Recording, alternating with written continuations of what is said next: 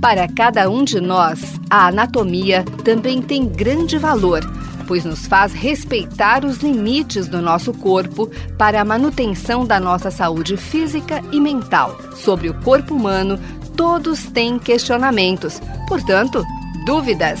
Anatomia Responde. Olá, pessoal! Hoje e nos próximos programas iremos descrever alguns temas importantes da anatomia humana.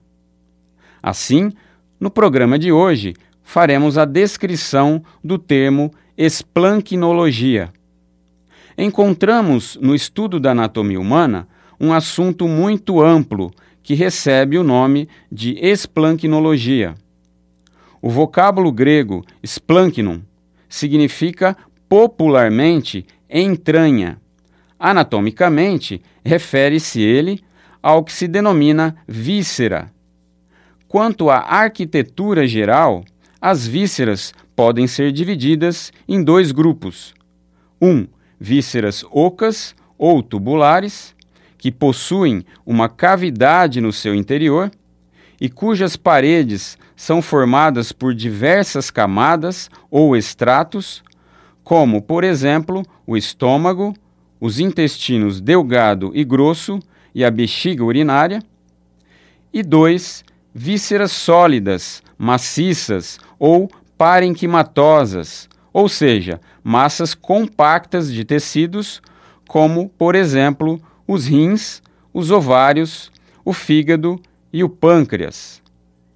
No estudo da esplancnologia, devemos considerar um sentido amplo e um sentido restrito do termo.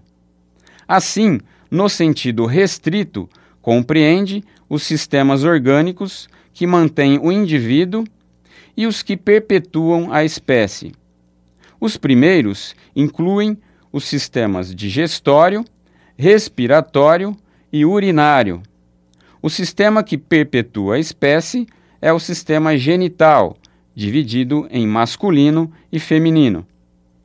No sentido amplo, a esplancnologia compreende todos os sistemas descritos anteriormente, no sentido restrito, mas também o sistema circulatório, incluindo o coração, os vasos sanguíneos e o baço, além do sistema endócrino.